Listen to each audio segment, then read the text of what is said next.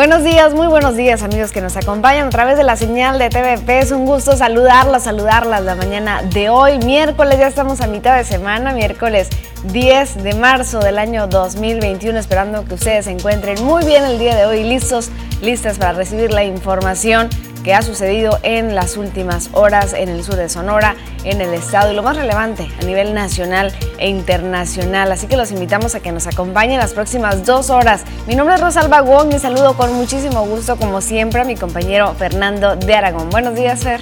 ¿Qué tal, Rosalba? Buenos días para ti, también buenos días para toda la gente que ya se está levantando temprano con nosotros y justo muy temprano aquí afuera ya saludábamos a muchos que al pasar nos eh, saludan a todos nosotros. Gracias, Tomás Servín, por estar siempre al pendiente de las noticias. Hoy queremos que usted sea parte de este informativo del día de hoy. Recuerda, es muy fácil. Búsquenos en Facebook como Las Noticias TVP Obregón. Estamos transmitiendo ahí totalmente en vivo la información para que usted la pueda compartir.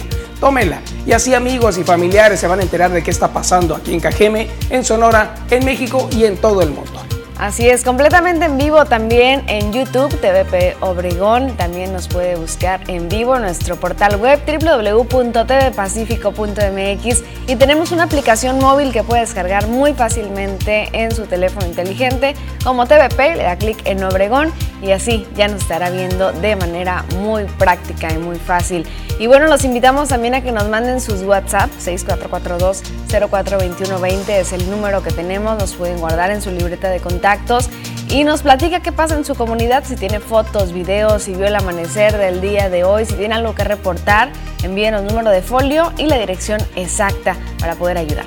Se lo agradecemos infinitamente y más por su confianza. Gracias a usted, este eh, compromiso que día con día tenemos como informativo es la verdad muy grande gracias a su colaboración. Hoy tenemos mucha información que queremos compartir. Esa eh, tiene que ver con COVID-19, la vacunación ya reciente en diferentes lugares aquí a los alrededores de Cajeme. Estamos también en espera de que Cajeme sea uno de ellos. Tenemos también detalles de lo que ocurrió en el ámbito político y en el ayuntamiento el día de ayer. Así es, mucha información y como cada miércoles la sección Economía Regional con Tania Armenta, así como la sección de Veterinaria con el doctor Marco Antonio Valdés. Tenemos mucha información con Poncho Insunza que seguro ya tiene los deportes preparados para el día de hoy también. Joaquín Galás en algún punto de la ciudad nos vamos a conectar con él para que nos diga qué está sucediendo.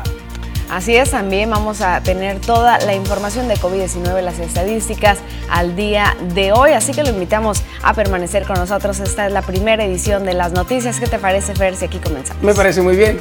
Iniciamos. El día de hoy, en la primera edición de las noticias, TVP. Se despide Rodrigo Burs de Cabildo. Van 14 cuerpos encontrados en fosas en tres meses. Recibe Comisión de la Mujer borrador de protocolo en contra del hostigamiento y acoso sexual.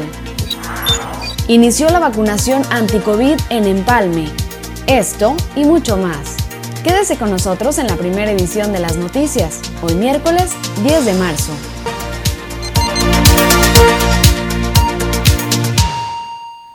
En Empalme, aquí en nuestro vecino municipio, inicia la vacunación, al igual que en Vacum y en San Ignacio Río Muerto. Este martes arranca esta vacunación anti-COVID en el municipio de Empalme. Lo informó el jefe de la jurisdicción sanitaria número 4, el doctor Antonio Alvidres Labrado. Mencionó que ya con la vacuna se tendrá una respuesta mucho mejor en caso de llegar a contagiarse, por lo que hay que seguir cuidándose. En Empalme se está vacunando en tres módulos urbanos ubicados en las instalaciones de la Conagua, en una primaria y en otro punto de la localidad, mientras que en el área rural el módulo se colocó en la comunidad de la Atravesada, apoyados por el sector salud la Secretaría de Bienestar y la Secretaría de la Defensa Nacional, no registrándose hasta el momento reacciones graves asociadas a la vacunación. Escuchemos lo que dijo el doctor Antonio Alvidres Labrado. Afortunadamente, eh, efectos adversos supuestamente atribuibles a la vacunación eh, no los hemos tenido afortunadamente y tenemos como lo marca verdad la guía técnica eh, personal capacitado. Tenemos una eh, área de triage, tenemos un área de captura, tenemos un área de aplicación del biológico y tenemos un área de vigilancia postvacunal, precisamente para que estemos observando durante 30 minutos si alguna de las personas pueda presentar alguna reacción. Entonces, todas estas áreas están atendidas por personal médico y de enfermería de la jurisdicción sanitaria número 4. Así es como se está dando seguimiento a este programa. Estaremos pendientes, por supuesto, de los diferentes municipios que aún faltan por la vacunación. Nos vamos a ir a otra con otro, otro tema. Este tema tiene que ver con la gasolina. La gasolina que día con día estamos resintiendo que va a la alza y está afectando a automovilistas privados y también a transportistas. Bueno, esta situación está ocurriendo en diferentes lugares, pero ¿qué está pasando en Sonora? Sonora, de acuerdo a información, es el estado en el que se vende la, la segunda gasolina más cara en todo el país. Esta información fue proporcionada por la Procuraduría Federal del Consumidor, la Profeco, en el estado de Sonora. Se encuentra la estación de servicio que ocupa la segunda posición a nivel nacional en lo que respecta al costo más elevado por litro de gasolina. De acuerdo a la dependencia, dicha estación está instalada en el municipio de Guaymas. Esta es la que vende más caro y vende el litro de combustible en 21 pesos con 21 centavos. Se trata de un establecimiento de la marca Chevron ubicado en la calle 10 y avenida 6 del mencionado municipio, de acuerdo a información que brinda también el mismo espacio de la Profeco. Los datos fueron obtenidos a través de este programa denominado ¿Quién es quién?, a través del cual se concluyó la estación de servicio antes mencionada. Es considerada el segundo sitio en todo México con el precio más alto de este producto. Con respecto a las marcas que venden la gasolina en México a precios más elevados, la Profeco también a nivel nacional especificó que las otras fueron las gasolineras Flecha y que vendía 21.19 pesos gasolina regular y de ahí le siguió Gersan con 21.09 pesos el litro. Y de acuerdo a esa información, también a nivel general inició marzo del 2021 con precios de 20.3 pesos por litro de Magna a nivel nacional, 21.19 la Premium a nivel nacional y el diésel 21.18 a nivel nacional. En enero habíamos arrancado con 18.41 en promedio, pero a la alza ha estado precisamente por la gasolina que ha sido de importación, información que aparece también ahí en la Profeco. Y bueno, el día de hoy, 10, pues no tenemos un día marcado en el calendario internacional, pero si usted celebra algo en especial, háganoslo saber y con mucho gusto por aquí le estaremos enviando la felicitación. Ya sabe que aquí estamos abiertos a todo tipo de información el día de hoy. Recuerde, 6442042120 es el teléfono en línea para que usted pueda estar en comunicación con nosotros. Con esto vamos a nuestra primera pausa, pero volvemos. Aquí le dejamos la mañana de hoy para que disfrute nada más esta perspectiva hermosa ahí en la plaza principal de Ciudad Obregón. Vean nada más qué belleza, cómo vuelan los pichones que nosotros ya conocemos aquí en nuestra plaza. Vean nada más qué belleza el amanecer. El día de hoy se encuentra un poco nublado, así que hay que eh, aprovechar que se siente menos calor el día, menos frío incluso y menos calor también el día de hoy. Así que vamos a la calle y disfrutemos del día.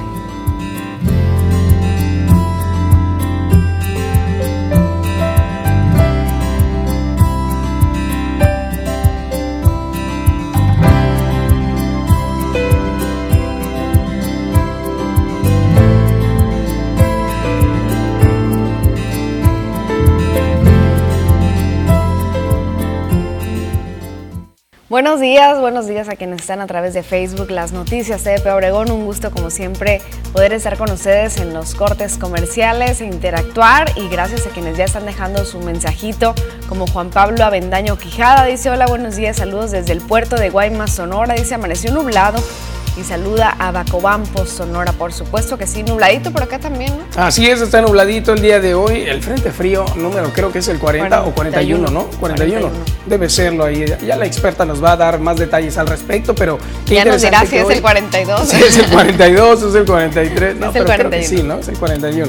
Pero bueno, el día de hoy es muy agradable el clima, la verdad. Eh, estamos a una temperatura promedio cerca de los, a ver, vamos a corroborar esa información por acá. Ya se siente ver la primavera, ya se los 14 grados, 14 grados centígrados. Agradable, agradable, nublado, 14 grados, entonces vamos a disfrutar el día de hoy. Excelentes imágenes que nos presentabas, Fer. Ah, muchas gracias, muchas gracias. Me hacía carrilla aquí el, señor productor, me dice, ahí andaba correteando los pichones en la plaza. Andaba correteando pichones.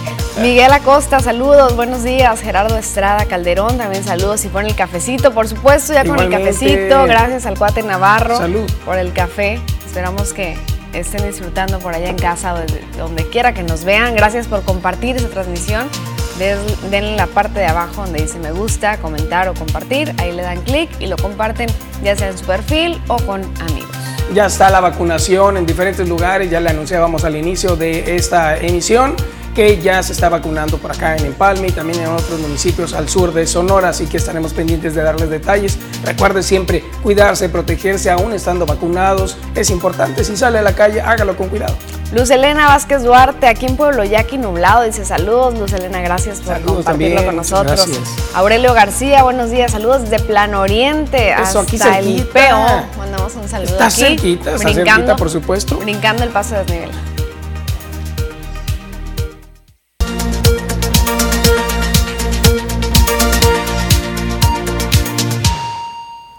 Con información que tiene que ver con la República Mexicana, con el Estado de Sonora y también aquí en el municipio a través de los periódicos. Veamos los titulares, ¿le parece? Ah, iniciamos con lo que aparece en El Universal. Dice que renuncia mando policíaco de Ciudad de México por acoso sexual ante detención de fotógrafas en 8M e investigación por presunto abuso sexual. Este martes quedó formalmente destituido. Así lo que sucede por allá en la Ciudad de México. Ahora vámonos con otro periódico. Tenemos ahora El Sol de México. Dice que Chainbound toma el control total del agua potable. En junio, la medición y cobro del consumo de los capitalinos ya no va a estar a cargo de cuatro empresas. Ahora va a estar a cargo del gobierno de la Ciudad de México. Vamos ahora a ver lo que aparece en el Excelsior. El auditor del nuevo Aeropuerto Internacional de la Ciudad de México o Aeropuerto de Texcoco rechaza dolo o política. Pago de pasivos duraría 26 años, afirma. Al comparecer ante diputados, el auditor Agustín Caso defendió los resultados de la cuenta pública 2019 sobre el aeropuerto cancelado. Así la información de una investigación que se está realizando. Veamos ahora lo que aparece en la jornada. Dice que aprueba la Cámara la Ley General de Educación Superior. ¿Qué, es, ¿Qué pasa con esta ley? Dice que garantiza su gratuidad de manera gradual a partir del 2022. Los legisladores dicen que la suficiencia de recursos será el principal reto. La autonomía universitaria queda blindada ante cualquier embate. Mayor control a instituciones privadas van sobre las escuelas que son denominadas patito. También la encomienda fue enviada al Ejecutivo para su promulgación. Vamos ahora a ver lo que aparece en Milenio. Por violencia de género acusa Vázquez Mota a Fox y Calderón. Vázquez Mota relata que no la respaldaron cuando en 2012 ganó la interna en el Michoacano. Le dijo, tengo otros datos. Es lo que aparece en este periódico. Vámonos con otro. Este dice reforma. Triplican en la Comisión Federal de Electricidad gasto en pensiones. Se pagan 120 mil 120 mil millones de pesos. Esto en el año 2020. Afirman los expertos que el contrato, el contrato laboral fue un pacto político, pero golpe financiero. Vamos ahora a ver lo que aparece en el expreso. Pugnará Claudia Pavlovich Arellano por vacunar a trabajadores. Busca coordinación Estados-Federación. La gobernadora llevará el tema del COVID a la reunión de la CONAGO con el canciller Ebrard. Envían vacunas a Caborca, 14.625 dosis de Pfizer. Así se siguen movilizando todavía las dosis. Veamos ahora información que aparece en el imparcial. Una lamentable noticia. Muere el ícono del cine, Isela Vega. Ella, una sonorense, una actriz sonorense. Los familiares confirmaron el deceso de la primera actriz. Tenía 82 años. Vamos ahora a ver lo que está apareciendo en el sol de Hermosillo. En información de la capital del estado, organizan colecta anual para apoyar al seminario. El padre Daniel Millán compartió que se llevará a cabo una colecta a favor del mismo, el cual se extenderá a empresas, público y feligreses. Así es como está ocurriendo por allá en la ciudad de capital Hermosillo. Vámonos ahora con la región. El tiempo de medios Opson dice que ejecuciones son resultado de problemas con drogas. Esto lo dijo el capitán Cándido Tarango. Además agregó, yo no acepto una muerte más. Desafortunadamente a mi criterio está mal y los muertos es gente que está metida en la drogadicción. Eso expuso el funcionario luego de que se le cuestionara sobre la incidencia presentada en el municipio de Cajeme, donde por día se han presentado dos muertes violentas en promedio y continúan. En el diario del Yaqui lo que aparece es que buscan regularizar las redes sociales. Regulación a usuarios que tengan más de un millón de suscriptores es la que se busca en redes sociales como Facebook, Instagram, Twitter, entre otras, así lo informó Jimena Guerrero Ramírez, integrante de Jóvenes Canacintra. Polémica esta regulación que se busca. Ahora nos vamos con otro periódico, Tribuna del Yaqui. Dice que los dieceros proliferan sin control también por allá en el municipio de Navojoa. La autoridad pide usar los taxis seguros. Los usuarios los consideran que son cómodos, que son económicos. Sin embargo, dicha actividad se relaciona con actos delictivos donde apenas el pasado mes de septiembre del año pasado, una pasajera estuvo a punto de ser secuestrada. Vamos ahora a ver lo que aparece en síntesisnoticias.com. Listado de suplentes en Cabildo causa confusión. Un doble registro como regidora suplente en 2018 ante el Instituto Estatal Electoral y de Participación Ciudadana pudiera tener repercusión tres años después en el caso de las aspiraciones políticas de la regidora del PRI. Eso es lo que aparece. En un momento más también tenemos información que ocurrió por allá en Cabildo. Tenemos ahora este portal, este que es el portal de casa que siempre queremos que usted visite y lo tenga ya a la mano. www.tvpacifico.mx va a encontrar información como toda la que acabamos de mencionar, incluso más. Aquí tenemos una que se habla de que suspenden en Sonora las tandas del bienestar por la veda electoral. Tenemos detalles al respecto en un momento más. Así es toda la información. Le invitamos a que se quede con nosotros y bueno, visite nuestro portal web también para vernos y para repetir los programas que quiera ver de días anteriores y por supuesto la información al momento, minuto a minuto, local, estatal, nacional e internacional. Está apareciendo en su pantalla www.tvpacifico.mx. Es momento de la pausa, pero volvemos. Quédese.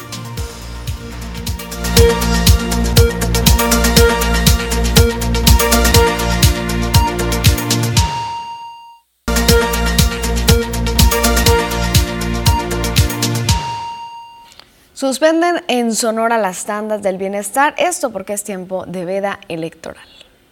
La delegación de la Secretaría del Bienestar en Sonora suspendió la entrega de apoyos otorgados a través del programa Tandas del Bienestar debido a la veda impuesta tras el proceso electoral que inició el pasado 5 de marzo. Lo anterior fue dado a conocer por el titular de la dependencia en la entidad, Jorge Tadei Bringas, quien manifestó que la entrega de apoyos se reanudará hasta el próximo mes de julio, una vez que pasen las elecciones. El delegado en Sonora de la dependencia federal dijo que actualmente se encuentran inscritas en dicho programa 14.299 personas, a las cuales se les han otorgado créditos iniciales de seis mil pesos. Lo que sucede que lo cerramos este último lunes, este lunes pasado, eh, cerramos con un apoyo de 5.118 microcréditos por la cuestión de la veda electoral.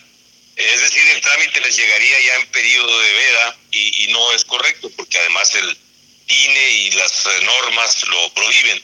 De tal manera que hasta el mes de julio, eh, quizás a mediados de junio, se reinicia con este tipo de programas. Ahorita se suspende por la cuestión electoral. Para las noticias, Jorge Salazar. Ahora vamos con información que tiene que ver con ah, lo ocurrido lamentablemente, un, un hallazgo de una persona de sexo femenino. Esto previo al Día Internacional de la Mujer, el colectivo de las rastreadoras de Ciudad Obregón realizó el hallazgo, de este cuerpo de una joven mujer dentro de un cuarto abandonado, en medio de un baldío en la colonia Nueva Palmira.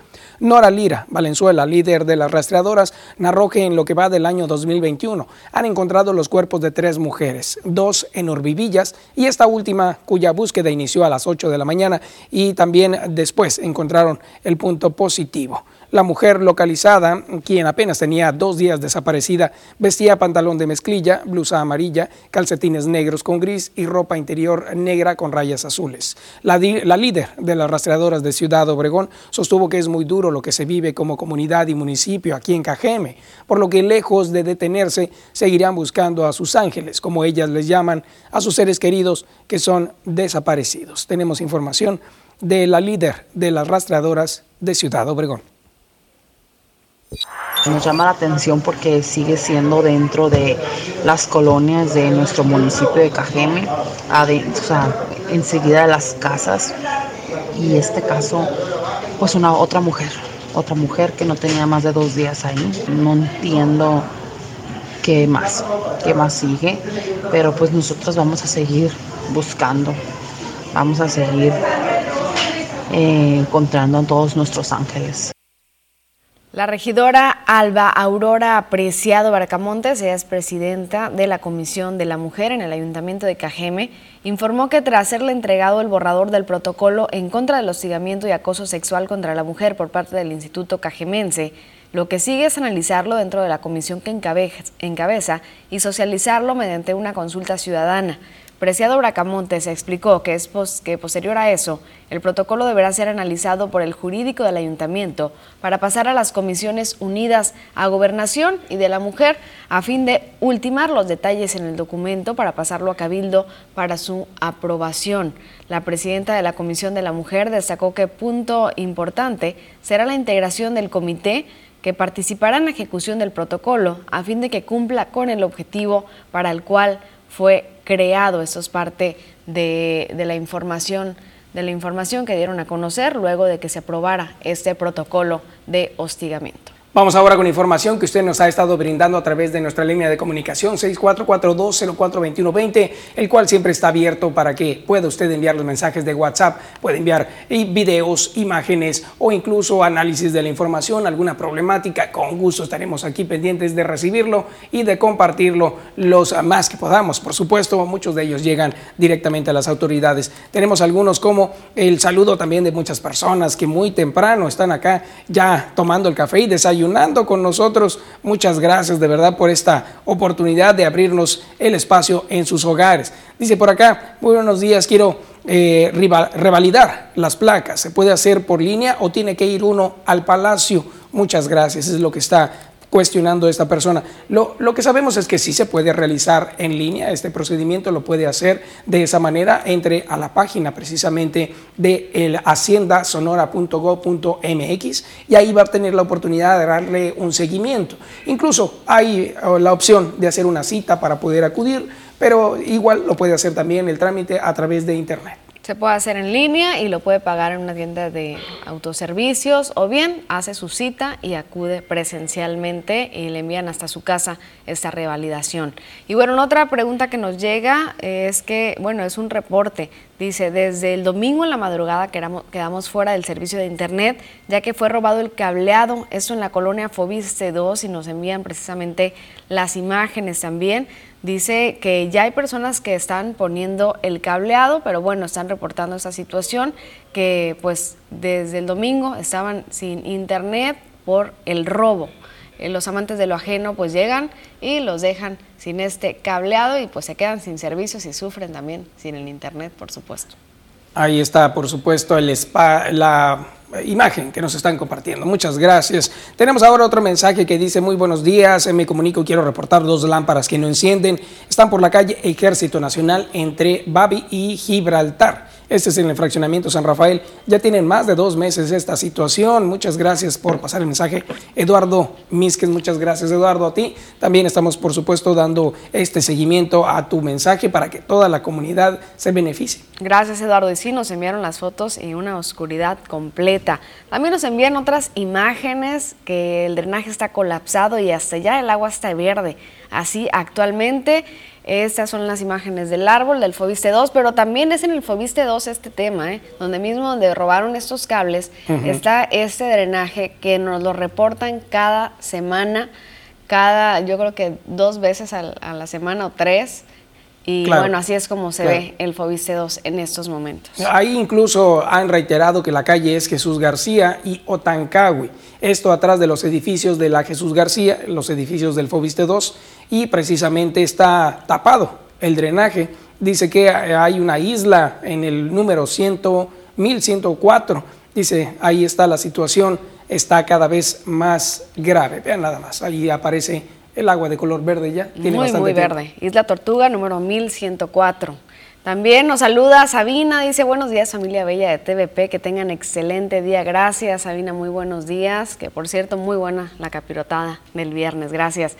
Buen día Feri Rosalba, la verdad no entiendo eh, por qué critican al presidente, dice, y le reclaman por la violencia contra las mujeres y la igualdad de género.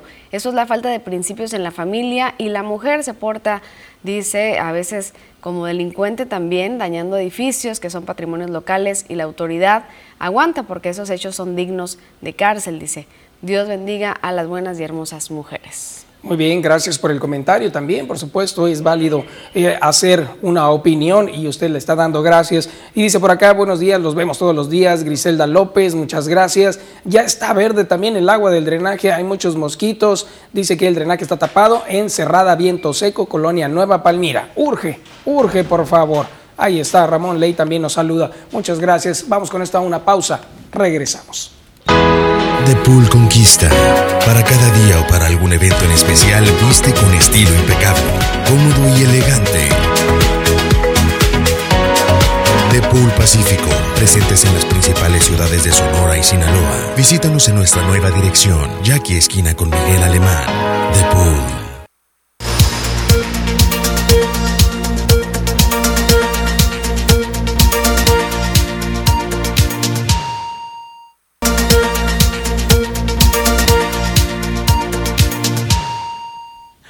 Vamos con más información. Ya está Poncho aquí, como siempre. Mire, ya alegrando el día. No se Buenos usted días. fuera del aire. Eh, ¿Yo por qué? Yo creo que fuiste tú, ¿no? El, el que no se aguantó. En Rosalba ese momento.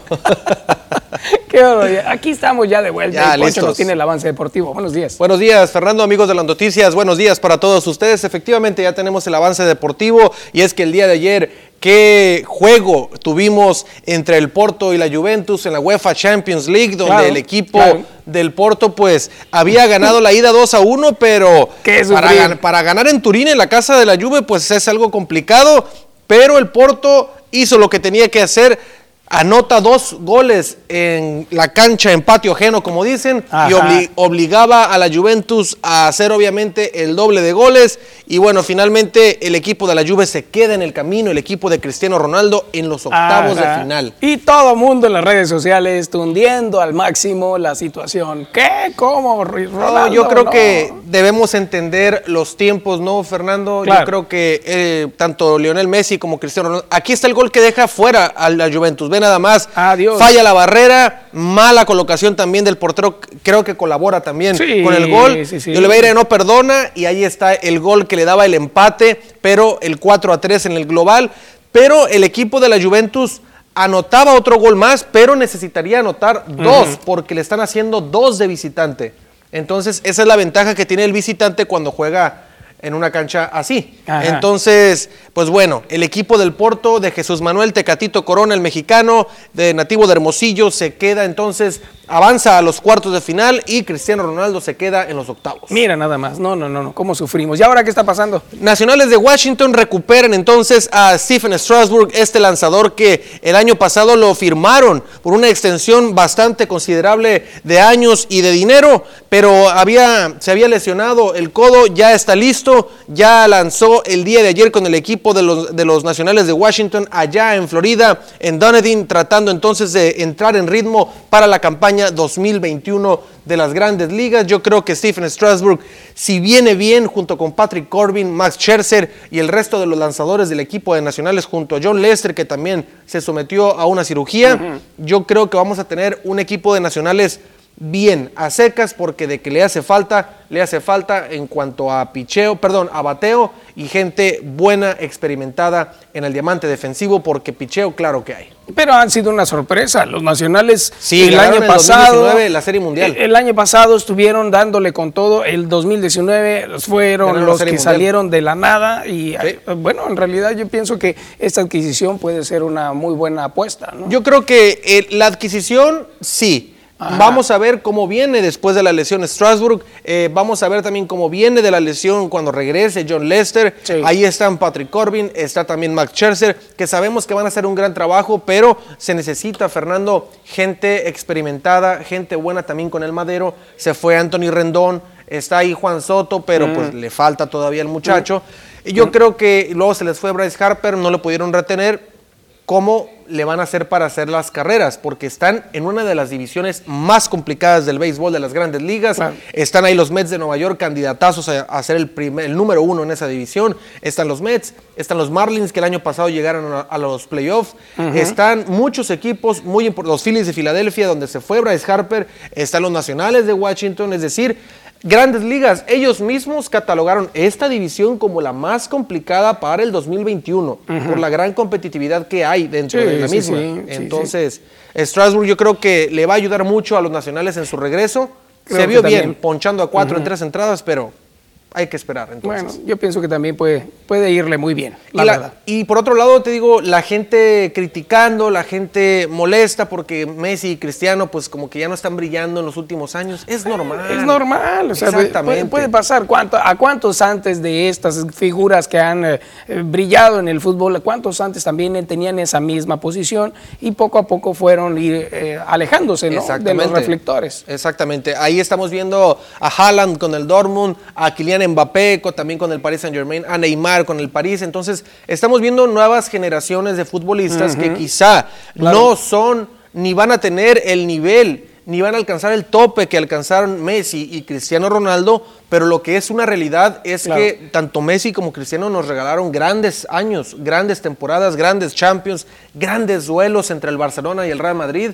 Y pues yo creo que como cualquier cosa, todo ciclo se termina. No se ha terminado la carrera de los futbolistas, pero es, es obvio Claro. que empiezan a salir jovencitos de 19, 20, 21 años, no van a correr igual Messi que ellos. Por supuesto, Es- ¿no? Es algo normal. Y, y sabemos de muchos, ¿no? En este caso, por ejemplo, el Chicharito, el Chicharito Hernández, que llegó a ser una gran figura, ¿no? En Europa, en El la que todo el mundo, todo el mundo lo veía y, hasta el, el acento inglés, ¿no? Decían Chicharito, ¿no? O sea, era una gran imagen para todos. ¿Cómo o sea, vendió el Chicharito? De ¿cómo vendió, camisetas, la verdad. su apodo, las camisetas, era, era la sensación en, la ciudad Claro. de Manchester. Y no se ha acabado su carrera. Él sigue todavía trabajando, pero obviamente ese momento de furor en el que el reflector era el único que le apuntaba, en ese momento, pues ya no está. ¿no? Exactamente, y ahorita hay gente jugando en Europa como Jesús Manuel el Tecatito Corona que Claro, acaba de avanzar claro, a cuartos claro. de final de la UEFA Champions League. Está también jugando por allá Laines y sí es cierto, ha habido poca exportación de futbolistas, pero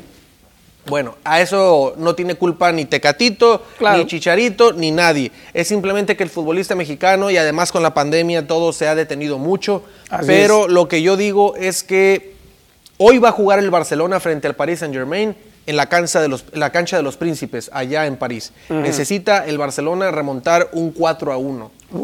Entonces, es ahí donde yo digo, ya remontaron una vez en 2017 con aquel 6-1 en, en- en el Camp Nou, pero acá en cancha ajena va a ser diferente. Imposible no lo es. Ya hemos visto que imposibles en el deporte no hay, definitivamente. Pero yo creo que necesitan eh, poner los pies sobre la tierra y entender que Messi y Cristiano pues ya no son los mismos. Claro, Ya no claro, son los mismos. claro. Y difícilmente los volvamos a ver ganar otro balón de oro. Pues a ver cómo le va entonces al Barcelona con esta inconformidad Así que ha es. manifestado siempre Messi. Oye, ¿tiene más información? 8.40, no se pierdan toda la información, cómo le fue al equipo del Sevilla contra el, el Borussia Dortmund, también los partidos que se vienen. Hoy juega el Barça contra el París, juegazo, para unos juegazo, para otros no, pero de que se va a morir en la cancha el Barcelona, lo va a hacer. Híjole, qué barbaridad. Pero bueno, ya veremos. Oye, mira, tenemos un video que está circulando en redes sociales de algo ¿Qué que sucedió recientemente. Fíjate, ¿has volado en globo? No. No, no has volado en globo. Bueno, a lo mejor eh, estas imágenes pueden hacer que te sientas un poco menos atraído a volar ver, en un globo. vamos a verlo. Veamos. ¡No manches!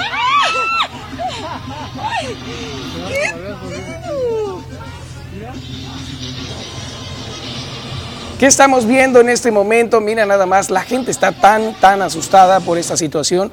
Resulta que este joven que está volando uno de los globos de una compañía que eh, vuelan por allá los globos aerostáticos en Teotihuacán, lamentablemente este joven se le abrió la portezuela, la portezuela que es con la que ingresas a esta canasta y resulta que el joven quedó colgado de las cuerdas. Afortunadamente él logró sujetarse.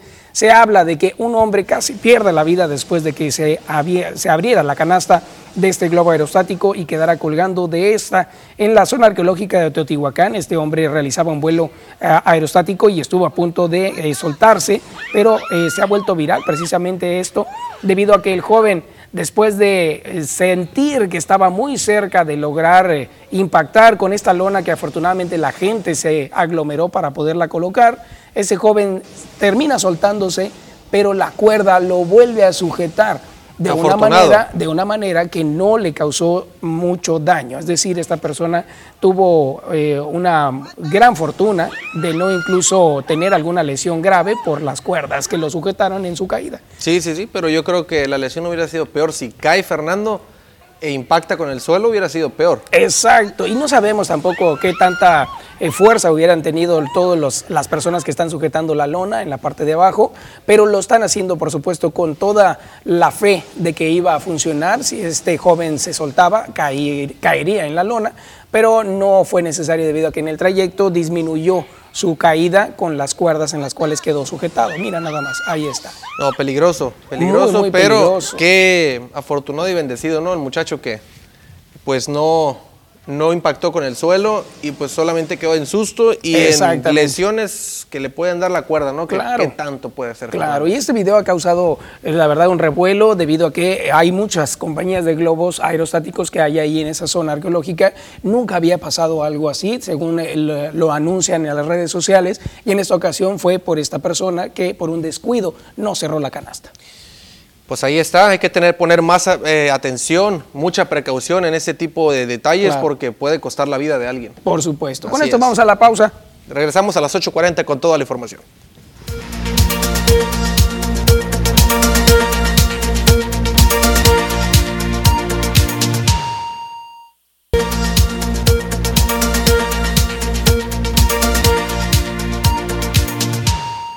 El tema del sueldo, de que los hombres perciben más que las mujeres, es un tema que se tomó por parte de la Cámara Nacional de la Industria de la Transformación. Aquí le presentamos detalles. Si bien el tema de las mujeres ha avanzado, no así en el tema de los salarios y en el crecimiento de nuevas empresarias, quedando rezagadas respecto a los varones, tras señalar que lo ideal es llegar a un nivel de paridad. Carla Patrón, directora de la Cámara Nacional de la Industria de la Transformación en Cajeme, precisó que para ello se deben derribar cuestiones culturales que siguen prevaleciendo.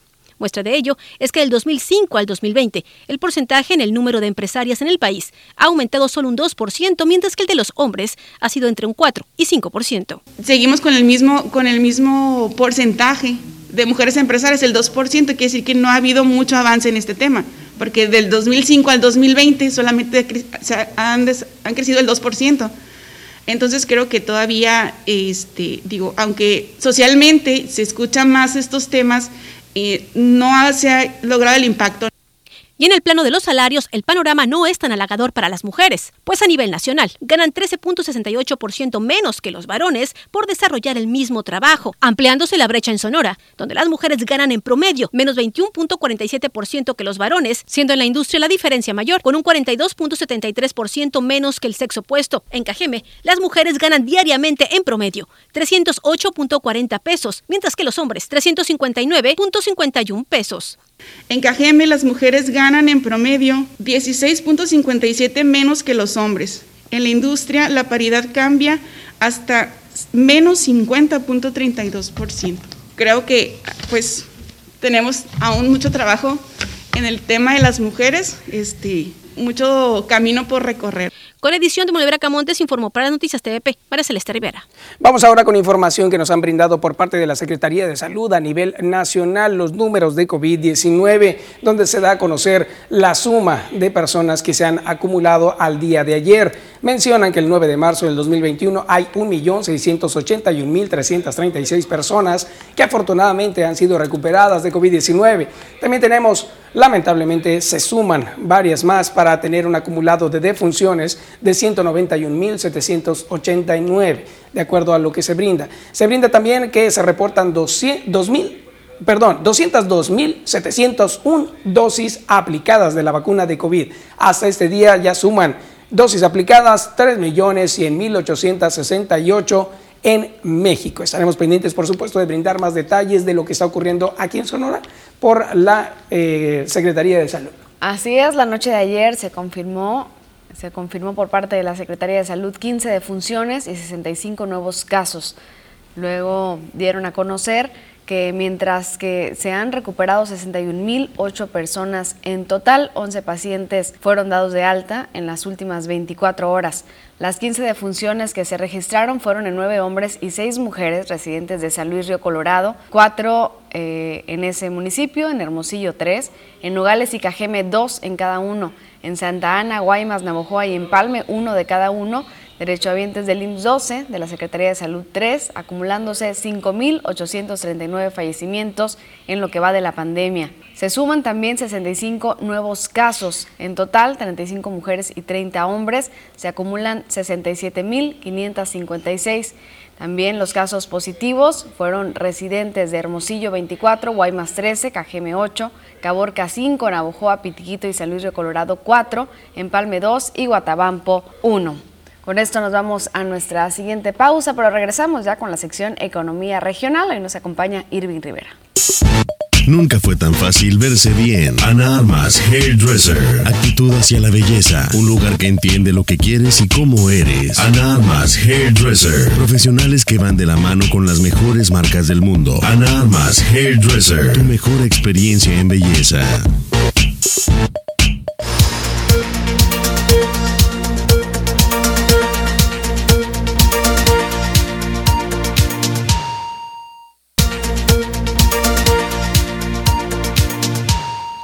Gracias por seguir en las noticias TVP en esta primera edición. Como cada miércoles es momento de la sección Economía Regional. Hoy nos acompaña Irving Rivera y vamos a platicar acerca de la participación de jóvenes y empresarios en temas electorales. Buenos días, Irving. Gracias por Hola, acompañarnos. buenos días, Ros. Saludos a todo auditorio.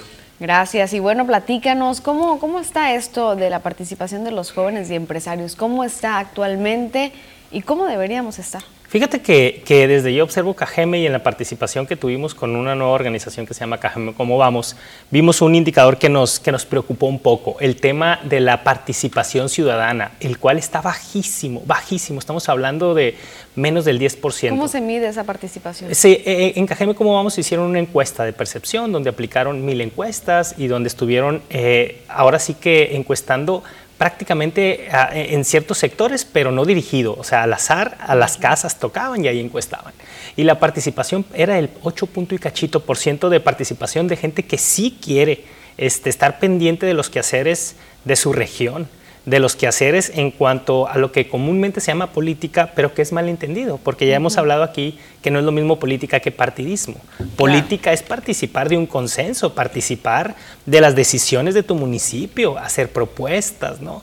Y en el desarrollo regional eso es sumamente importante, importantísimo. Porque a veces hay, hay confusión, ¿no? En que Ajá. dicen, es que a mí no me gusta la política, pero Ajá. realmente se refieren a que no quieren participar dentro de un partido, estar activos, militar o algo similar. Claro. Pero realmente es responsabilidad de todos el poder analizar propuestas y ser parte de las decisiones.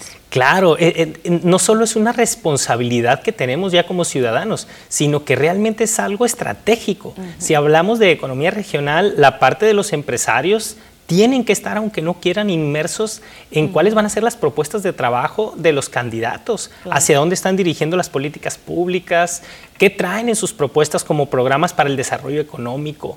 Y entonces es ahí donde nos preocupó un poquito este indicador de la participación ciudadana, porque pareciera que no nos queremos inmiscuir. Claro. Y, y, te quisiera hablar de dos grandes eh, roles, dos grandes actores principales en, en, en estos, eh, en la población, tanto los empresarios como los jóvenes. Primero hablo de los jóvenes. Los jóvenes entre 20 y 24 años es una de la población en porcentaje más amplia de, de, de nuestro censo poblacional en Sonora.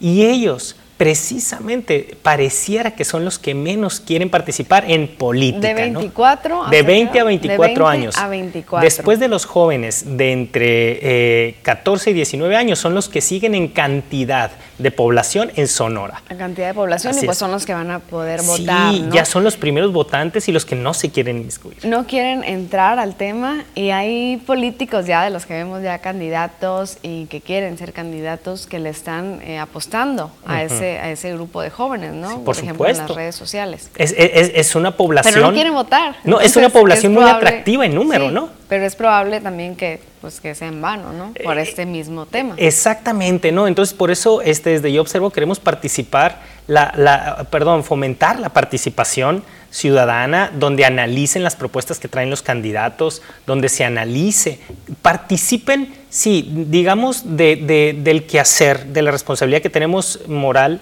y, y también como ciudadanos, de, de tomar decisiones, de proponer. Si no quieres participar en partidos, pues está bien, o sea, es decisión de cada quien y está muy bien. Eh, sin embargo, sí tenemos que participar de la política regional. Eso es, es el futuro, Eso es hacia donde nos están llevando como municipio y tenemos que entenderlo y tenemos que hacer que estos jóvenes este, se preocupen. Además, te voy a decir otra cosa, como docente me doy cuenta que hay excelente talento. Veo muchas propuestas de los jóvenes en el aula, en sus proyectos, en sus tesis y que seguramente le pueden servir a muchos candidatos pero ellos no, a veces como que se, como que se relegan de este quehacer. Claro. Irving, ¿cómo repercute el tema de estos roles en la economía regional? Fíjate, voy a hablar ahora del segundo rol de los empresarios. Los empresarios también, si hablamos de, la clásica, este, del clásico número de segmentación de, cantidad de empresas, sabemos que en Sonora el 98.2% de las empresas son micro, pequeña y medianas empresas. Entonces, imagínate, si todos los días batallamos a diario con nuestro trabajo, abrir, cerrar, corte, ta, ta, y todavía tener que inmiscuirme en política, muchos de ellos también no quieren inmiscuirse en este tipo de temas, no quieren afiliarse a, las diferentes cámaras, no quieren participar de los gremios y eso entonces los aísla. Y es muy fácil entonces que las políticas públicas impositivas o que no necesariamente tienen buen fundamento, pues les ayuden. Si no levantamos la mano y decimos qué nos duele, hacia dónde quisiéramos que nuestro municipio se dirigiera, cómo podemos generar más economía, pues es difícil que alguien desde un escritorio, y luego con mucho respeto, que no ha tenido empresas, tenga una visión económica. Entonces es ahí donde los gremios pueden participar de la política buena, del consenso, de la participación conjunta, gobierno, administración, y ahí va la triple hélice que siempre hemos dicho, universidad, donde todos hagamos propuesta hacia dónde pudiera dirigirse el municipio en cuanto al desarrollo regional. Cuando un candidato o aspirante habla de que ha sido empresario, de que es empresario, ¿eso le beneficia a los empresarios? Pues en teoría sí, y espero que sí, pero yo creo que ahí es, eh, eh, fíjate, ahí es al punto que quiero llegar. La participación no solo tiene que ser y sentarse y escuchar, sino participar activamente.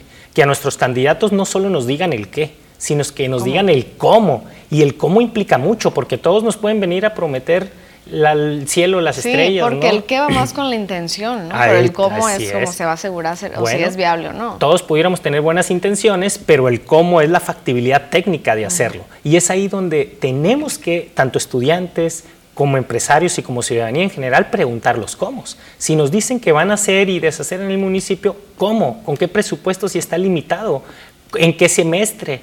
¿Y quiénes van a actuar? ¿Dónde está la propuesta técnica? Yo creo que ahí es donde tenemos que participar activamente y cuestionar a nuestros candidatos en el cómo. Las intenciones las vamos a leer y las vamos a ver en la publicidad que ellos hagan. Sí, y nos van a llegar en redes sociales. y nos están llegando. Pero es importante eh, participar, como lo dices tú, por ejemplo, en los programas que tenemos de opinión, donde tenemos a a participantes de la política, aspirantes, a candidatos que realmente aprovechen la tecnología y envíen sus preguntas, sus mensajes y no solamente se queden con la imagen que les aparece en redes. Si ya nos está apareciendo las imágenes en redes, elevemos el nivel de, esta, de esta jornada electoral, elevemos el nivel del voto informado y preguntemos cómo a partir de sus propuestas, con qué presupuesto, en qué tiempo, quiénes van a participar, para cuándo ponen fecha límite y un plan B. ¿Qué van a hacer si eso no funciona? Quiénes están participando, si universidades, empresarios, quiénes.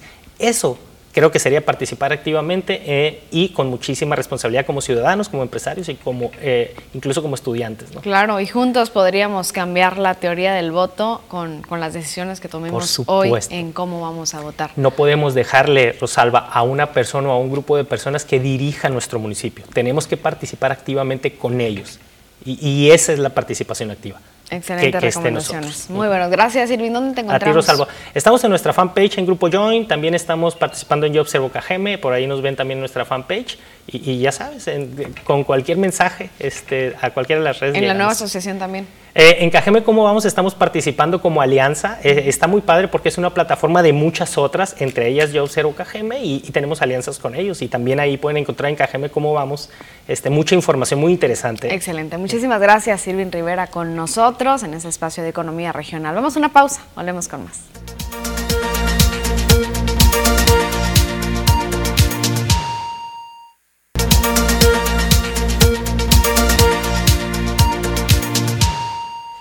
Estamos de regreso y recibimos con muchísimo gusto en el estudio a la licenciada Livia Celina Guillén Quintero. Ella es coordinadora del voluntariado del Hospital General de Obregón. Muchísimo gusto en saludarla. Gracias por acompañarnos, licenciada. Muchas gracias y mucho gusto, Rosalba, y gracias por la por recibirme ¿no? y por la audiencia. Y aquí estamos eh, un año más invitándolos al Pañatón 2021 y en esta ocasión, bueno, ya la segunda ocasión que es Dry To. ¿Qué quiere decir esto? Pues que vas a pasar, no te bajas de tu auto y dejas los pañales. Esa es la, campaña.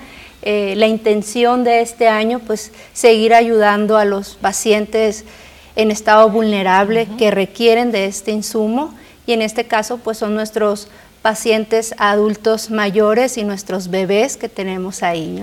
Excelente. Una campaña muy conocida ya, el Pañatón, que realiza el Hospital General año con año, donde se suman empresas, donde se suman particulares. Eh, la gente que nos ve del público se ha sumado a esta campaña. Entonces se busca recabar la mayor cantidad de pañales, tanto para adultos mayores y para bebés. ¿Cuál ha sido la meta y cuál es la meta actual?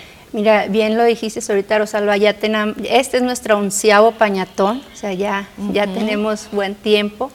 Y el año pasado era lo hacemos o no lo hacemos por lo que estábamos viviendo, algo diferente. Incluso es un evento que se hace a nivel estado, o sea, todos ahorita este, lo hacemos y el año pasado lo hicimos nada más nosotros, pero con, por la necesidad que teníamos. Llega la pandemia, pero la necesidad de pañales continúa, entonces ahí se tienen que recabar de alguna forma, entonces Drive Thru es una forma interesante en que se puede seguir ayudando sin exponerse demasiado al riesgo de contagio, ¿no? Claro, porque ya vivimos la experiencia, y estamos trabajando con todos los protocolos de sanidad, o sea, usar el, cubrebocas, estar sanitizando el área, las voluntarias van a tu auto para que tú te sientas seguro de ello. Y el año pasado eh, tuvimos la meta de 5 mil pañales y llegamos a los 10 mil.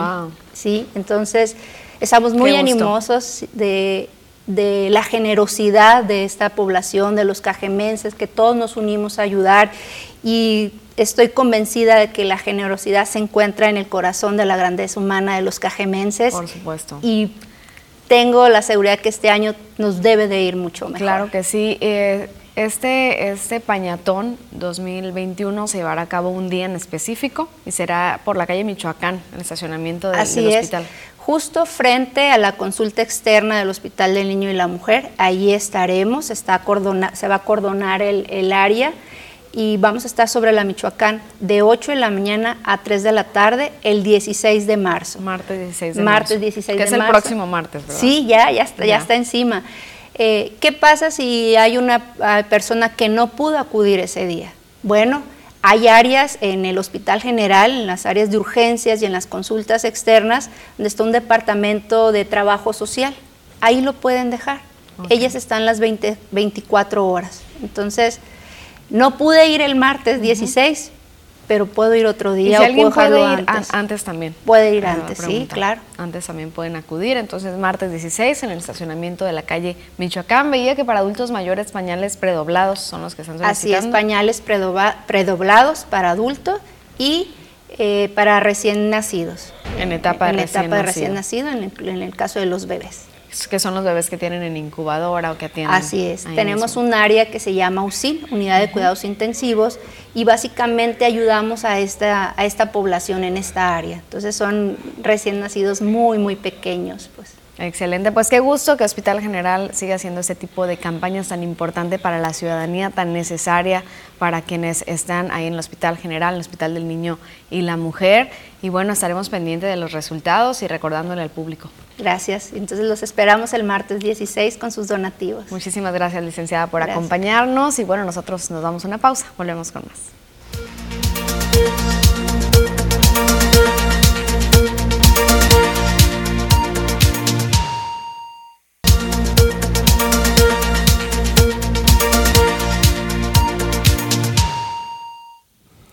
Vamos con más información y ya tenemos visita aquí en el estudio. Usted sabe que cada miércoles tenemos la oportunidad de platicar acerca de las mascotas. Y aquí el profesional Marco Antonio Valdés ya está aquí. Buenos días. Hola, ¿qué tal, Fer? Muy buenos días, ¿cómo estás? Muy buenos días todos allá en casita. Pues una vez más, cada miércoles, como cada miércoles estamos aquí presentes dando tips de cocina veterinarios prácticamente, porque eso es lo que, lo que hacemos, son tips interesantes para todos ustedes.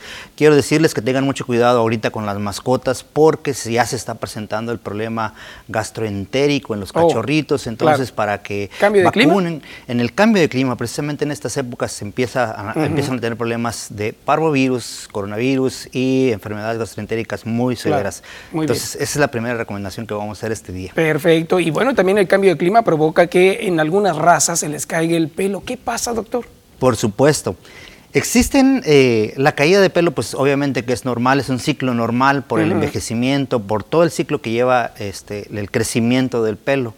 Pero, eh, ¿qué pasa, Fer? El dolor de cabeza de las amas de casa es que, oye, pues te está tirando un mundo Claro, de pelo. claro, cuando es excesivo. así es. Mi chihuahua eh, tira muchísimo pelo, claro, el chihuahua tira mucho pelo, el boxer Ujú. tira mucho pelo. Y existen razas que no tiran absolutamente nada de pelo, como el schnauzer y el, y el poodle, que de repente en ocasiones eh, tienden a, a- a tirar. Pero ¿qué pasa? L- Las épocas del año nos marcan importantísimas fases del crecimiento del pelo.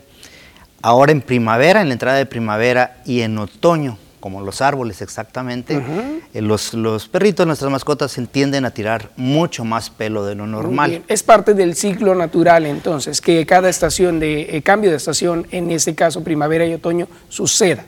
Por supuesto. En el, en el cambio de clima es exactamente cuando nosotros estamos ya teniendo problemas del tipo. ¿Por qué? Porque la mascota se prepara para tener un pelo más cortito, un pelo más delgado para el verano. Asimismo también para la entrada del invierno, que ya ves que nuestro invierno no es tan, no es tan, Tan drástico. tan drástico, Ujú. este, también mudan un pelo que, no, que es un poquito más grueso, este, tarda más tiempo en crecer, pero apenas está cambiando ya el, el- el- el invierno y entramos a la primavera. ¿Y puede haber alguna enfermedad que provoque que se les caiga el pelo de manera deliberada? Por supuesto, tenemos los ectoparásitos que de repente eh, se meten por abajo del, del- del folículo piloso y empiezan a comerse toda la nutrición del- de la piel y por supuesto la caída de pelo. Entonces tenemos que tener en cuenta ese, ese problemita, ahorita que ya empiezan los problemas de garrapatas o pulgas en su momento, Claro. también puede ser eso. Y obviamente que también tenemos problemas de alergias alimenticias. Las alergias alimenticias condicionan a que su mascota esté tirando muy constantemente pelo. ¿Cómo puedo darme cuenta, además de la caída del pelo, que pueda tener el, el perrito una alergia en ese caso? La diferencia puede ser en que se esté rascando mucho, Ah, muy Sí. bien. Y también eso provocaría más caída de cabello. el pelo muy seco, la, la piel muy seca, muy reseca, incluso con escamas también la piel, incluso algunos problemitas de hongos también se caracterizan por manchas redondas alrededor. Eh, es evidente que también alguna infección de la piel eh, le va a causar este tipo de, de problemas muy, muy severos. Muy bien, entonces qué importante hacerle una revisión cuando vayamos al, al médico para que nos determine si realmente tiene un problema de caída de pelo que te- tenga una razón o sea parte del periodo natural. Así es. Y también importa mucho el tipo de alimento que tú le des en casa. ¿Por qué? Porque sabemos que hay alimentos que vienen muy, muy bien concentrados, que vienen muy bien preparados con todas las vitaminas, los ácidos grasos que necesita para diferentes razas. Ahora sí ya vemos la gama de, de- de alimentos que hay Claro. para diferentes razas, para el pelo largo, para el pelo corto, etcétera, etcétera. Entonces, eh, también la alimentación va a influir mucho en, en eso. Eh, nosotros recomendamos, hay algunos alimentos que no, este, que por llenarlos nada más, que algunos perritos comen demasiado, entonces por llenarlos no le, no le están dando la cantidad de nutrientes que necesita o la cantidad de alimento que necesita. Pensando que tiene hambre, ¿no? Pensando que tiene Sí, hambre. Sigue teniendo hambre y le volvemos a echar y no, en realidad le va a dar un beneficio. Sí, así es. Entonces necesitamos encontrar cuál es la causa y sobre todo eh, ver específicamente qué alimento le tengo que dar. Pues obviamente consúltenos, platicamos nosotros, nosotros Claro. le podemos decir qué suplemento también podemos utilizar, cada cuánto debemos de bañar, cada cuánto debemos cepillar. En Petangromen tenemos todos los cepillos indicados para cada tipo de raza porque eso es importante. Mucha gente dice, no, pues es que quiero cepillarlo, quiero bañarlo. Lo primero que hacen es bañarlo y los perros de pelo largo como el husky los bañan con, eh, eh, sin haber antes cepillado ese, ese, pelo y lo único que están haciendo es formarse un, un, nudo muy, muy extenso que posteriormente abajo de ese crecimiento ya hay problemas de hongos y de bacterias. Uh -huh. Entonces sería necesario primero acudir a que nos den una asesoría, cómo podría ser el tratamiento que le podemos dar para bañarlo, peinarlo y evitar entonces más caída de cabello.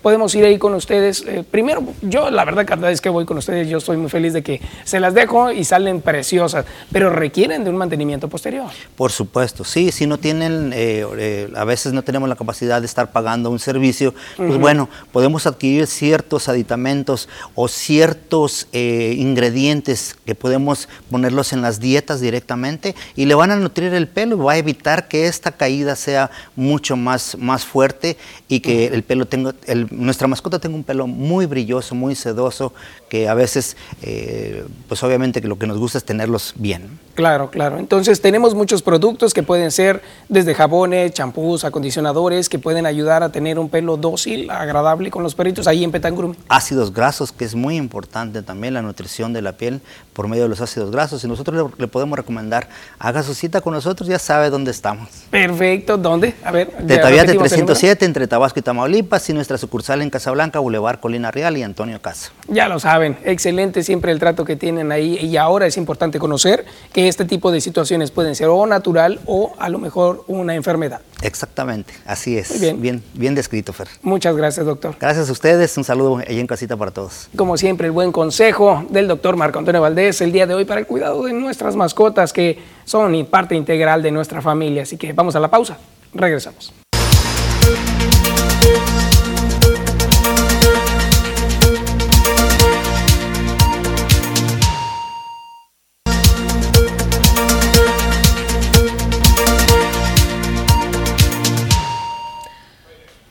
La unidad de ciberseguridad está emitiendo una alerta a la ciudadanía por una estafa a través de SMS o mensajes de texto.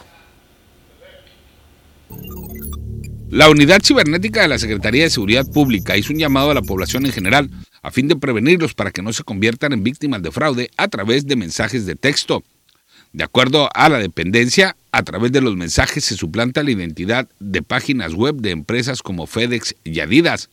En relación a esta modalidad, conocida como phishing, las autoridades indicaron que los usuarios reciben un mensaje en el que se les informa que están por recibir un paquete y no han sido localizados, razón por la cual les piden descargar una aplicación a través de la cual los delincuentes pueden tomar el control del dispositivo y tener acceso a sus cuentas bancarias. Entre las recomendaciones para evitar caer en este tipo de engaños está el llamado a no dar clic en enlaces de dudosa procedencia, no responder los mensajes ni llamar al número telefónico que proporcionan. Y en caso de que realmente estén esperando un paquete, ponerse en contacto directamente a través del sitio web con su empresa de servicios de envíos. La unidad cibernética recomendó mantenerse informado a través de las cuentas de redes sociales arroba cybersonora en Instagram, Facebook y Twitter. Y para más información pone a disposición de los usuarios la página cyberssp.sonora.gov.mx. Para las noticias, Jorge Salazar. Vamos con más información y esta tiene que ver con el clima hoy, cómo se pronostica para este día y también para los próximos días con Marisol Doval. Adelante Marisol, buenos días. ¿Qué tal, Fernando? Muy buenos días. Te saludo con mucho gusto. Ya me encuentro lista con toda la información que tiene que ver con el pronóstico del tiempo. Me parece muy bien. Hoy está nubladito. Explícanos. Así es, iniciamos viajando por nuestra nación para conocer las temperaturas actuales en algunos puntos importantes de nuestro país. Esta mañana Tijuana con 12 grados, el cielo completamente cerrado, 16 para Chihuahua, La Paz con 18 y en el sur del territorio nacional Acapulco Guerrero con 25 grados, 13 para Oaxaca, 22 para Tuxtla y Mérida Yucatán nos reporta los 23 grados centígrados. Nos concentramos en nuestro estado en Sonora, ahora sí, para conocer también las temperaturas actuales en los diferentes diferentes sectores y por supuesto que también las condiciones de cielo. Navojoa actualmente con una temperatura de 14 grados, la misma para Ciudad Obregón, 16 para Guaymas y 12 alcanza la capital. Hermosillo, Sonora, el pronóstico extendido para Navojoa, ¿qué es lo que nos espera el día de mañana y parte del fin y también la próxima semana? Para mañana jueves, valores mínimos de 8 grados, máximas de 29. Para el fin de semana y el lunes de la próxima semana, la temperatura mínima nos marca los 7 grados, máximas de 30, cielos despejados para el fin de semana y nubosidad para el viernes y el próximo lunes. Ya en Ciudad Obregón, hagamos un recorrido también para conocer qué es lo que nos espera los siguientes días. El día de mañana jueves mínimas de 11, máximas de 26 para el fin de semana y el lunes tenemos valores mínimos de 7 grados, máximas que llegan a los 29 cielos despejados y un parcial nublado para el fin de semana el día viernes. En Guaymas veamos también el pronóstico extendido el día de mañana, valores mínimos de 13 grados, máximas de 23 para el fin de semana y el día lunes, valores mínimos de 11 grados, máximas que alcanzan los 25, cielos completamente despejados y un parcial nublado para el día viernes. En la capital, rápidamente en Hermosillo, Sonora, conozcamos el pronóstico extendido. El día de mañana, mínimas de 8, máximas de 23 para el fin de semana y el lunes de la próxima, las temperaturas mínimas nos marcan los 6 grados, máximas que alcanzan alcanzarán los 28 cielos despejados y nubosidad para el viernes y el lunes de la próxima semana. Pasemos ahora también rápidamente a conocer la fase lunar, que esta se mantiene como cuarto menguante. La salida de la luna se registra a las 5 con 9 minutos y la puesta a las 16 con 5 minutos.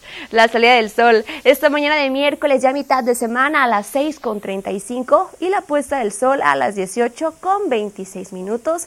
Fernando, hasta aquí el reporte meteorológico de esta mañana de miércoles. Excelente información como siempre Marisol, ahora estaremos pendientes de cómo, por qué se está comportando así, el Frente Frío nos ataca. Muchas gracias. Así es Fernando, que pases un excelente día. Igualmente para ti, gracias. Y bueno, tenemos información de carácter policiaco y de las fosas que se han encontrado en este 2021. Dan a conocer que van 14 cuerpos encontrados en fosas en estos tres meses.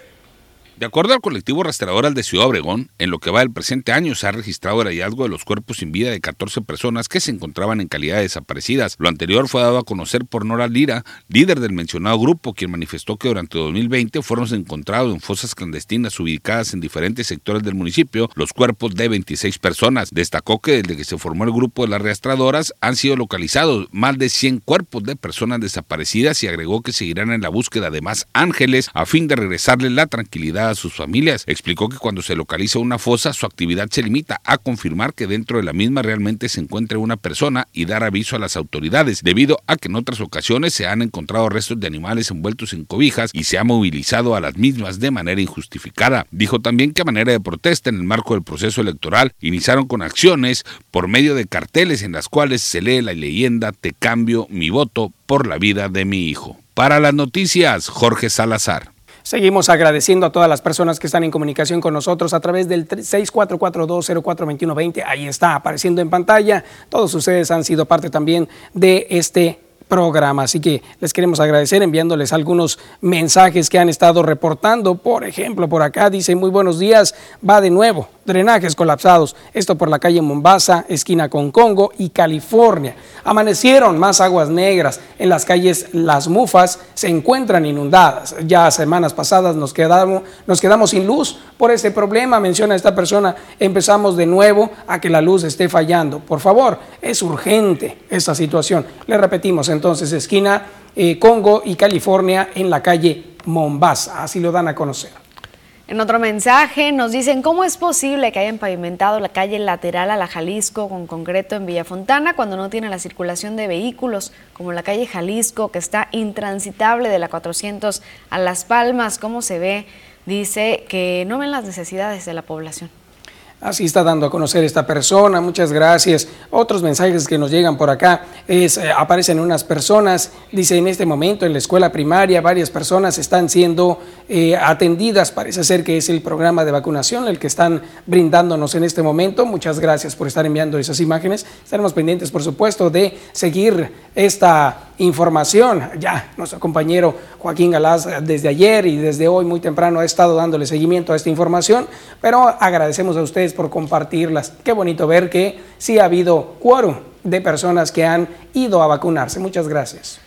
Nos está llegando un mensaje justamente en este momento que dice, ¿qué hay de la tala de árboles en la central? Precisamente Joaquín Galás en unos momentos nos tendrá esa información completa después de una pausa comercial. Nos dicen, para ver si nos pueden ayudar a pasar el reporte del drenaje de la colonia Portales, calle Cozumel, eh, pues nos envían también imagen de cómo se ve ese lugar. Muchísimas gracias por su atención.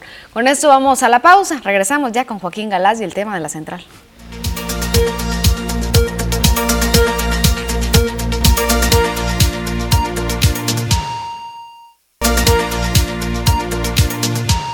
Vamos con más información. Eh, gracias a todas las personas que han estado comunicándose con nosotros y que han enviado algunos reportes sobre una situación ocurrida en las afueras de la central camionera, donde están avisando, según el reporte ciudadano, que hacen falta unos árboles. Esta información vamos a corroborarla con Joaquín Galás, quien ya se encuentra en el lugar. Adelante, Joaquín, muy buenos días. ¿Qué tal, Fernando? Así como lo dices, y muy buenos días a todos allá en casa. Pues así como lo dices, se dio en redes sociales el día de ayer eh, que se denunciara la tala de estos árboles que se encuentran aquí por fuera de la central de autobuses de Ciudad Obregón, de la central Faustino Félix en donde, eh, pues sí, evidentemente los dos primeros árboles que se encuentran eh, en esta calle Campeche, a la orilla de la central de autobuses, pues fueron talados la, el lunes, según nos informaban eh, personal precisamente aquí de la central de autobuses. Aquí puedes observar pues cómo pues prácticamente los tumbaron desde el tallo. Estuvimos platicando con Omar Serna, eh, quien nos daba a conocer precisamente, él es gerente de la central de autobuses, nos daba a conocer que estos árboles se encontraban ya secos eh, y por un dictamen de la propia la propia autoridad de ecología municipal, pues se, se estableció que ya no había manera de recuperarlos. Inclusive nos hizo llegar unas imágenes, ahí están eh, ya seguramente apareciendo en pantalla, donde se aprecia cómo los árboles pues estaban completamente secos, incluso uno de ellos había, ya se había recargado hacia uno de los costados y había, habría caído sobre uno, sobre un automóvil. Eh, dañando parte del el cristal frontal y también parte eh, de la carrocería. Eh, en esa situación nos comenta que aparentemente se trata de fake news, de una campaña en contra de, él y que bueno, busca afectarlo de manera personal. Eh, estos árboles pues eh, ya, se, ya eran parte de un riesgo, vaya, para que era para la ciudadanía. Por otro lado, son los propios taxistas aquí alrededor de, de, esta zona quienes comentaban que sería bueno que se, que se colocara algo aquí, precisamente a la entrada de, la central de autobuses de Ciudad Obregón, ya que estos daban una sombra que pues de alguna manera les ayudaba a estar frescos durante este verano o durante el verano este, y también servía para el momento de la espera de las personas que arriban o salen desde Ciudad Obregón desde este punto. Así está la imagen. Las imágenes que se presentaban eran esas de que los árboles ya estaban secos y ponían en riesgo a los ciudadanos de caerles encima y de provocarles algún daño. Eh, inclusive pues ahí estaba la imagen de uno de, uno de los vehículos que resultó dañado precisamente por esta situación. Entonces, eh, pues ahí el, gerente de la central de autobuses, el señor Omar Serna, nos explicaba pues que esta situación eh, pues aparentemente fueron fake news y que evidentemente pues se, ocurrió esto, ¿no? alguna mala intención por, por tratar de afectarlo y que, bueno, la realidad es otra completamente. Claro, ahí estamos viendo entonces, con esto se responde la pregunta que nos hacían muchas personas, muchos ciudadanos, un reporte que decían qué pasó con los árboles, dónde están los árboles, dónde quedaron y no sabíamos exactamente la condición. Ahora con estas imágenes ya estamos corroborando todos los detalles. Joaquín, muchas gracias por investigar. Claro que sí, y bueno, eh, vamos a, a tratar de indagar qué es lo que se va a hacer con estas maceteras, si se va a sacar el tronco para poner árboles nuevos, este, o qué se planea, porque sí quedó muy al descubierto aquí la entrada y evidentemente en verano hace falta la sombra en esta zona. Claro, muy bien, estaremos ahí al pendiente contigo, Joaquín. Te vamos a seguir en las redes sociales, muchas gracias. Vamos a estar al pendiente y los invitamos, como ya lo dijiste, a que nos sigan en las redes sociales, de las noticias TVP Obregón. El día de hoy estaremos haciendo un recorrido buscando a los fariseos. Fernando, eh, estas personas que pagan una manda durante esta temporada de cuaresma, cubriéndose el cuerpo completamente. Fíjate, con estas temperaturas vamos a hacer un recorrido por el valle y si los encontramos estaremos transmitiendo completamente en vivo para la gente que esté al pendiente esta mañana. Qué maravilla, será un deleite ver esta manifestación artística que ya es tradición acá en nuestra región. Joaquín, gracias, te seguimos. Muy buenos días, buenos días a todos en casa. Buen día. Joaquín Fernando, que por cierto Joaquín también nos tendrá toda la información de lo que sucederá este día en Cabildo para este miércoles en punto de las 11 de la mañana es cuando se contempla la sesión de Cabildo donde se hará la solicitud de licencia de los regidores Rodrigo Burs y Susana Valenzuela. La licencia será sin goce de sueldo y por 90 días, es decir, el periodo de campaña que acaba de iniciar y donde ambos regidores participarán en lo local por la vía independiente.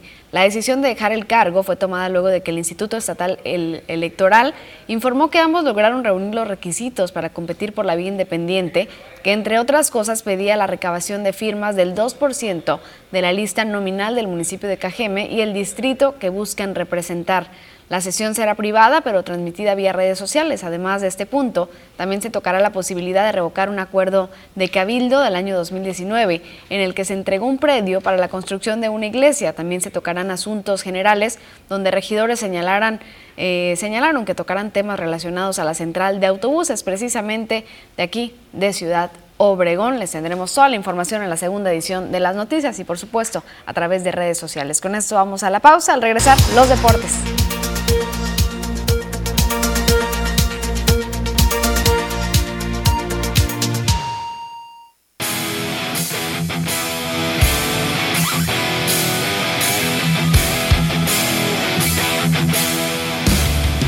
Amigos de las noticias? Muy buenos días, tengan todos ustedes bienvenidos a la información deportiva esta mañana. Vamos a comenzar con la información del béisbol de las grandes ligas porque ya está listo Stephen Strasburg con el equipo de los Nacionales de Washington después de haber tenido esa lesión que le impedía subir a la loma y lanzar. Ya está listo este hombre para tratar de llevar a los Nacionales de Washington en esa complicada división este de la Liga Nacional llevarlos entonces a la mejor eh, etapa posible, series divisionales, serie de campeonato de Liga Nacional, al menos un comodín, pero lo que es un hecho es que estará listo para lanzar, no estará listo John Lester, pero por supuesto estarán a la espera de la recuperación de Lester en su cirugía a la que fue sometido. Por otro lado, seguimos con los nacionales porque Juan Soto se prepara para la oferta que le va a hacer el equipo de los Nacionales de Washington. Es un jardinero que está esperando, por supuesto, una oferta de su carrera que lo vincule con el equipo por muchísimo tiempo y que también le den muchísimos millones de por medio. Está buscando eso Juan Soto. Vamos a ver si el equipo capitalino logra darle lo que busca el pelotero dominicano. Pero bueno, esperando noticias entonces, por lo pronto es un hecho.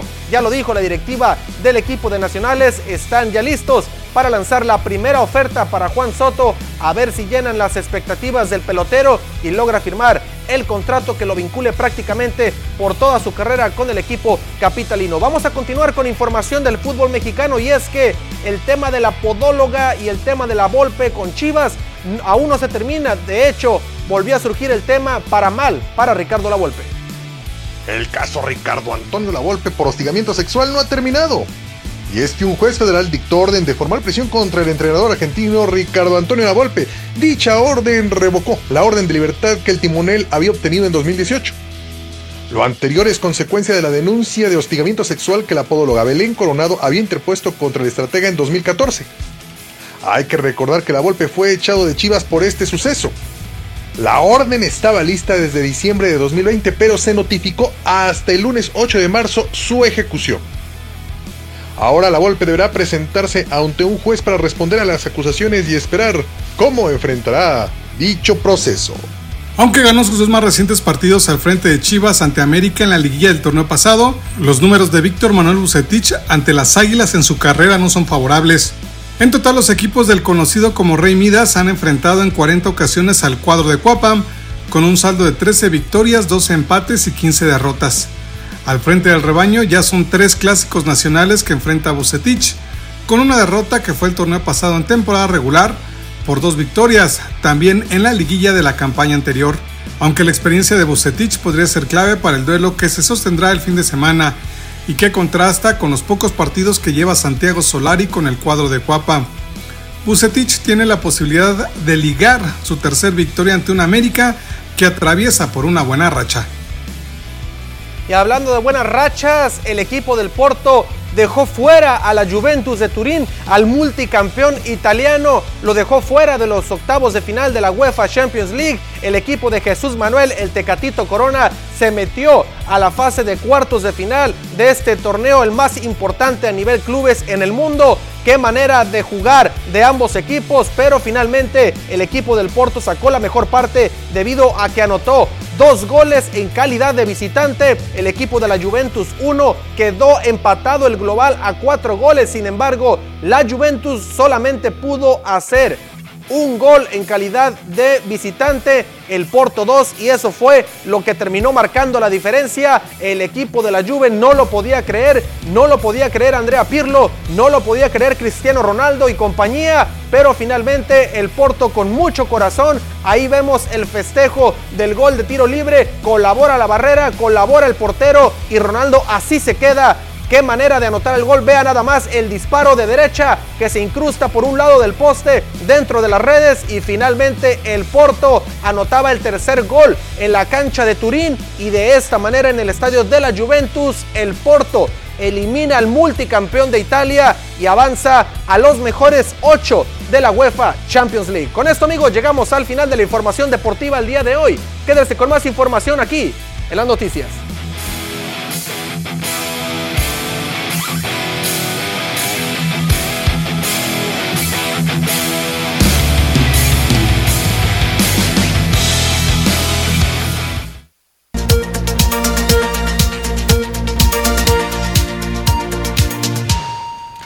Y bueno, seguimos con información de carácter política. Y bueno, la regidora Ana María Castro Monzón levantó la mano e informó que el pasado viernes pidió licencia para dejar el cargo como regidora e ir en búsqueda de la candidatura por el Distrito 17 dentro de la Alianza Va por Sonora aunque por la cercanía con la convocatoria no fue incluida en la próxima sesión de Cabildo, se espera que en pocos días ella y otros regidores, no solo de oposición, estén dejando la silla en Cabildo para incluirse en las campañas de los candidatos estatales.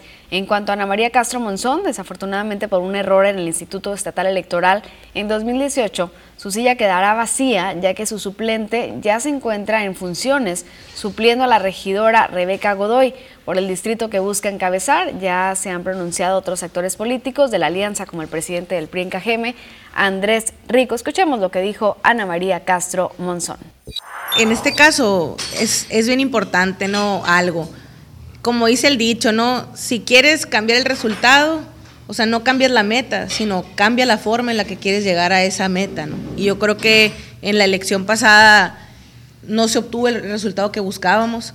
Yo creo que cada vez más los partidos han, buscado esa inclusión de la sociedad civil y por ende, en mi caso, si, si vengo de la sociedad civil, de un, del sector educativo, de la iniciativa privada, pues es imposible que, pertenezca a un grupo de antaño, ¿no? De, de, un partido político. Sin embargo, yo creo que eh, la alianza, no, no solamente el PRI, sino la alianza como tal y sobre todo Ernesto El Borrego Banda la tiene muy claro y lo ha dicho en sus entrevistas y, lo ha dicho a los medios que esta campaña va a ser una campaña de la gente, de la sociedad civil.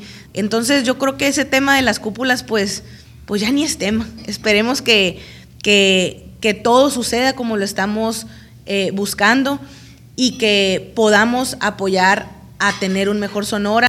Ahí está información eh, que viene directamente del ayuntamiento. Y en más información política tenemos que el partido Fuerza por México es el único donde a nivel municipal no se han dado a conocer perfiles de posibles contrincantes en el proceso electoral, por lo que miran desde la distancia los conflictos entre otros partidos, como lo son los que conforman la Alianza Va por Sonora y Juntos Haremos Historia en Sonora, donde priistas, también morenistas, cada uno en su trinchera, se dan entre ellos por conseguir alguna candidatura. Se menciona a que el dirigente Fred Sánchez mencionó que hoy aún hay consideraciones para aquellos aspirantes o perfiles que se encuentren rechazados por sus partidos y que cuenten con el perfil que el Partido Rosa busca presentar durante el proceso local y federal. El dirigente de Fuerza por México nos dice. Las alianzas y cómo se han ido eh, el tumulto de personajes a, Morena. A Morena, pues eso se esperaba. no hay cabida para todos. No todos pueden ser. Entonces, va a haber muchas excepciones. Eh, las, buenas, las buenas personas o los buenos candidatos, eh, la gente honorable es bienvenida aquí en Fuerza por México. ¿eh? Entonces, sí mirábamos venir eso y desde que nació, nació mal, nació mal, entonces no tiene por qué fluir o crecer o desarrollarse bien. El tema del bloqueo yaqui continúa y ahora es Alfonso Durazo quien afirma que el gobierno del estado no puede estar ausente de esos esfuerzos. El gobierno de Sonora debe sumar su esfuerzo político al gobierno federal para construir una solución en el tema del bloqueo de los yaquis, sostuvo Alfonso Durazo Montaño, candidato de Morena a la gubernatura de Sonora. En visita en Cajeme, mencionó que el actual gobierno federal ya ha comenzado a materializar los primeros acuerdos con el plan de justicia yaqui, por lo que el gobierno del estado no puede estar ausente. Y eso ha ido distensionando internamente a la zona, pero eh, tenemos que seguir avanzando por la vía del diálogo para cerrar y evitar ese problema que representa para las y los sonorenses, pero también para la propia eh, comunidad eh, yaqui. El gobierno del Estado no puede estar ausente de ese esfuerzo como lamentablemente ha sido. Y en torno al libre tránsito para los sonorenses, Alfonso Durazo reiteró que peleará porque existan vías alternas o libres. Constitucionalmente tiene que haber dos, eh, cuando menos, dos opciones de tránsito. No puede haber, donde no haya vías libres, tenemos que pelear por el libre tránsito o tenemos que pelear porque aquellos que viven eh, en eh, una zona, por llamarle de alguna manera, conurbada, a la caseta tengan todas las facilidades para moverse sin imponerles absolutamente ningún costo. He venido trabajando con ese movimiento y creo que hay opciones viables. Con edición de Manuel Bracamontes informó para las noticias TVP María Celeste Rivera. Y en más información que tiene que ver también con el ámbito político y con los diferentes candidatos que ya están dando la vuelta por Sonora, tenemos que Cuauhtémoc Galindo está a favor de las mujeres. Esto se da a conocer por parte del mismo candidato como gobernador del estado, David Cuauhtémoc eh, Galindo Delgado. Dice que trabajará para fortalecer las acciones que se han realizado desde el Instituto Sonorense de la Mujer, con el objetivo de generar una cultura de respeto y un ambiente social que promueva la igualdad en todos los sectores, así como promover también los mecanismos que garanticen su seguridad. El candidato a la gubernatura del Estado por el partido Redes Sociales Progresistas recordó que como alcalde de Nogales, él implementó el programa Credi Mujer, que estaba encaminado a apoyar a mujeres emprendedoras para que iniciaran su propio negocio, el cual replicará en todo el Estado en caso de verse favorecido con el voto del electorado. Galindo Delgado agregó que no basta con tener un discurso con el que aparentemente se apoya a la mujer y se pretenda convencerlas electoralmente. Además, destacó la necesidad de voltear a ver el pasado para saber qué es lo que ha hecho cada candidato para incluirlas, respaldarlas y también empoderarlas. Destacó que es momento de celebrar los logros que han obtenido las mujeres dentro de los diferentes sectores de la sociedad. Sin embargo, indicó que se siguen violentando sus derechos y continúan siendo víctimas de feminicidios, abusos y discriminación. Finalmente, lamentó que las, sonorenses sigan padeciendo la indiferencia de las autoridades y afirmó que de llegar al gobierno del estado trabajará para sanar este mal. Así es lo que mencionó en esta última conferencia.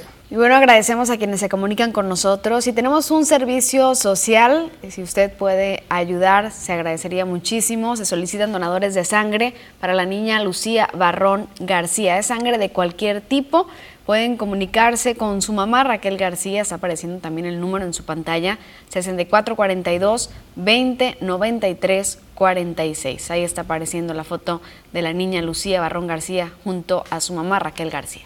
Ahí está la información. Usted, si ya tiene oportunidad de apoyarlas, por favor, comuníquese de inmediato a el teléfono que aparece en la parte de abajo, ahí en la ala derecha, para que usted esté al pendiente de apoyar a alguien cualquier tipo de sangre. Tenemos también otros mensajes que nos hacen llegar, muchas gracias. Hay información que también llega a través de Facebook. Dice, estudiantes de la normal de El Quinto, solicitamos se haga público un pliego petitorio dirigido al gobierno del Estado y al Centro Regional de Formación Profesional Docente de Sonora, en el cual vienen escritas nuestras peticiones como alumnos. Se anexan incluso a varios de los links en los cuales la información aparece y mencionan que incluso en algunas imágenes han eh, hecho circular por redes sociales, las condiciones no son las mismas para todos en la normal rural el quinto y exigimos derechos. Eso es lo que están poniendo. Estaremos pendientes, por supuesto, de brindar más detalles al respecto, pero gracias por avisarnos. Sí, vamos a estar investigando más sobre eso. Para reportar la obra inconclusa de la colonia Valle Dorado, nos escriben hace más de seis meses que dejaron de cambiar tuberías y solo dejaron las calles sin pavimento y estamos en una nube constante de tierra. Otro mensaje dice, muy buenos días al ayuntamiento, por favor, arreglo de luces en el camellón Calle Juárez entre Fructoso Méndez y Allende, esto en el Plan Oriente. Sí, nos dicen gracias por el arreglo que ya quedó ahí por la Juárez entre Fructoso Méndez y Allende. Qué gusto nos da saber estas noticias. Muy buenos días, dicen otro mensaje. Ocupamos del apoyo de su audiencia. Somos del CAMP 52 de la Quintana Roo y Galeana. Tenemos estas cosas a cambio de comida para el perro de la escuela que nos ayude a cuidar, que no nos roben, se llama Manchas, un perrito, y bueno, están ofreciendo algunos artículos de baño que nos envían en fotografía. Dice, mando teléfonos de contacto, los artículos se dan a cambio de comida. Ojo, la estufa nos sirve, también la están ofreciendo, pero es un detalle chico de eléctrico que lo pueden arreglar, pero no tenemos para reparar. Le paso los teléfonos de la directora con 41 91 60 88 y el conserje con 41 68 44 72. El CAM de la Quintana Roo es quien está ofreciendo estos artículos a cambio de comida para el perro que cuida ese lugar. Mira, nada más que interesante información nos están compartiendo. Gracias, de verdad. Están realizando un trueque para apoyar a su perrito que les cuida la escuela.